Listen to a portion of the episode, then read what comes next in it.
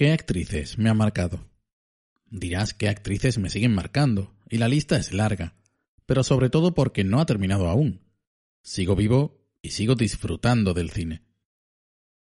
Las actrices en el cine han sido durante mucho tiempo, y que me lo nieguen, un elemento estético, menos cuando se negaban, y si no que se lo digan a las grandes divas. Las que lo han sido saben por qué podían serlo. Se cotizaba y se cotiza mucho la imagen de la mujer joven, más cuando tenía que interpretar papeles en que la belleza o la sensualidad fueran importantes. Y por supuesto nos han influido a todos, no lo niegues. Pero quiero despegarme de eso también, cómo no. No tengo actrices favoritas, tengo interpretaciones favoritas, fabulosas, brillantes y únicas. Igual me pasa con los actores. El tema de la identificación con los papeles según el género lo podemos dejar para otro día. Intento ser más o menos justo con los personajes y el talento de los actores y el equipo. 1957. Testigo de cargo. Una película de Billy Wilder en la que Marlene Dietrich, o como se diga, hace un grandísimo papel. Hay una escena digna de la más soberbia diva. Los hombres comentan al pie de la escalera no decirle nada a la señora por miedo a que se desmaye, cuando el personaje de Marlene aparece en la puerta y...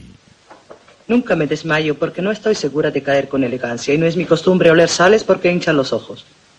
Soy Cristina Voll. 1980. El espejo roto. Elizabeth Taylor hace casi de sí misma en una historia de Agatha Christie. Interpreta a una actriz de cierta edad que ha sido una gran estrella y aún intenta ser siempre el centro de atención, por tanto, auténtica diva en su ocaso. Sabiéndose mayor, mientras se mira al espejo. Bags, bags, go away. Come right back on Doris Day. Que en la versión española era algo así como bolsas, retroceded y con Doris Day volved, mientras Rock Hudson levantaba la mirada. No olvidaré aquel momentazo de Oprah Winfrey en el color púrpura haciendo de Sofía. Es impresionante. Y si la has visto, sabes a qué momento me refiero. ¿Y qué decir de aquella maravillosa Bette Davis, sobresaliente siempre? Pero hay un pequeño papel en Muerte en el Nilo, a decir verdad algo cómico, donde interpreta a una señora mayor que viaja con su asistente, una enfermera bastante cascarrabias a pesar de su juventud. Me sigue llamando mucho la atención cómo un papel tan pequeño me ha quedado tan presente. Por cierto, curiosidad. Aquella asistente es la hoy venerable en varios sentidos Maggie Smith, que podría cerrar el círculo haciendo de aquella anciana, mientras a su vez despótrica de una nueva asistente. No sé, una Tilda Swinton.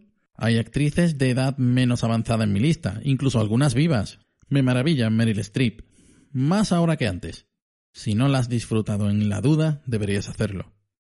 Luego está Jennifer Lawrence, que a pesar de su, vamos a decir, corta carrera, me dejó impresionado en unas cuantas ocasiones. Y aún más joven era Kirsten Dunst, cuando interpretó a Claudia en entrevista con el vampiro.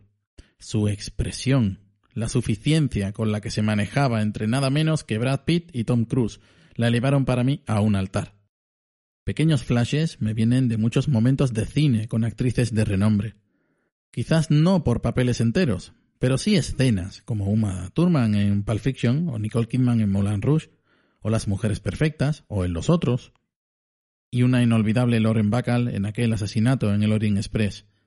La lista, como digo, es mucho más larga, y lo sería mucho más, si no fuera porque me faltan muchas horas de cine clásico, y porque el cine y las series de cinco años para atrás necesito verlas ahora libres de publicidad y de presión ambiental. Lo que queda es lo que realmente había delante de la cámara. Y si es bueno, es bueno.